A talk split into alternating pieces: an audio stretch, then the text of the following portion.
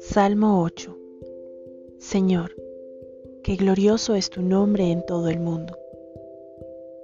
Señor y soberano nuestro, qué glorioso es tu nombre en todo el mundo.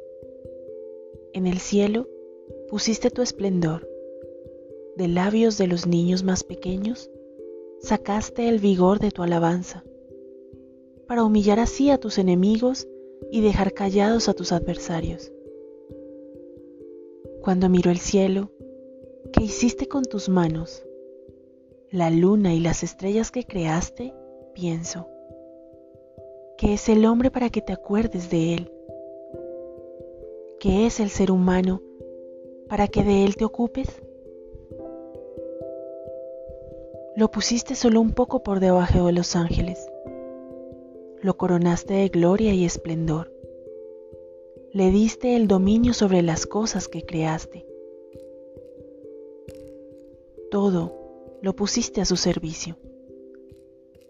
Los rebaños todos y los atos de ganado, y hasta los animales más feroces, los pájaros del cielo, y también los peces que se abren paso por los mares. Señor y soberano nuestro, que glorioso es tu nombre en todo el mundo. Gloria al Padre, al Hijo y al Espíritu Santo, como era en un principio, es ahora y siempre, y por los siglos de los siglos. Amén. La oración de los cielos. Soy un enamorado de la naturaleza. Amo los cielos y la tierra los ríos y los árboles, las montañas y las nubes. Puedo sentarme enfrente del mar, fuera de la esfera del tiempo, y mirar con ojos de eternidad el juego de las olas y las rocas. Ajedrez de blancas crestas y oscuras sombras sobre el tablero sin límites de la creación.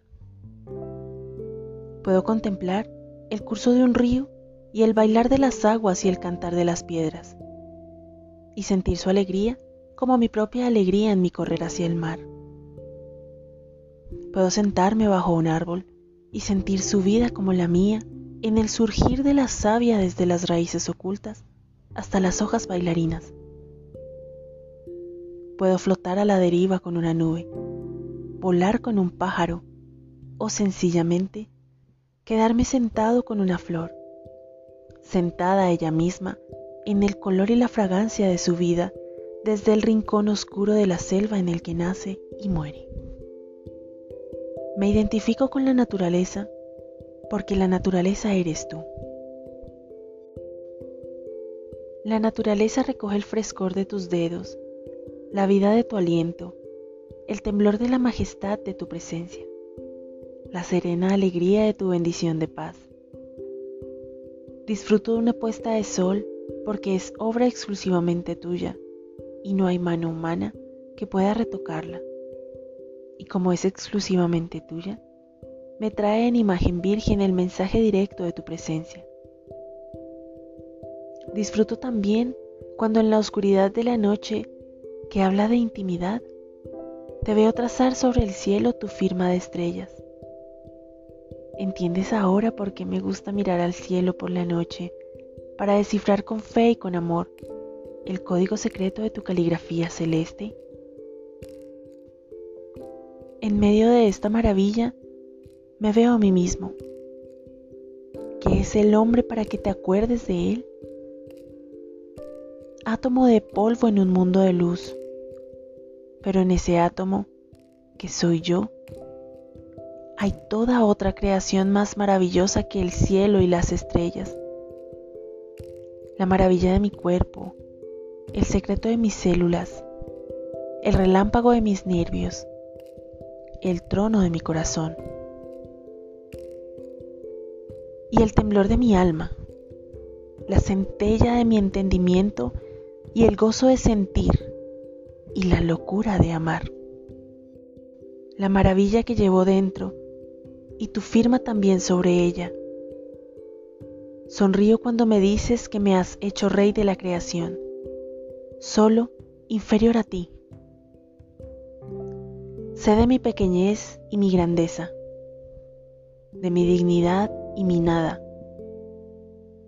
Y reconociendo ambos extremos, acepto con sencillez la corona de rey de la creación, la de dentro y la de fuera. Y quiero disfrutar de ambas plenamente, de los ríos y las montañas, tanto como de la conversación y del humor, de las palabras de los hombres y del murmullo de los bosques, de la familia y estrellas, amigos y árboles, libros y pájaros, vientos y música, silencio y oración. Disfrutar de todo como sé que tú quieres que yo disfrute para gozo de mi corazón y gloria de tu nombre. Señor, que admirable es tu nombre en toda la tierra. Amén.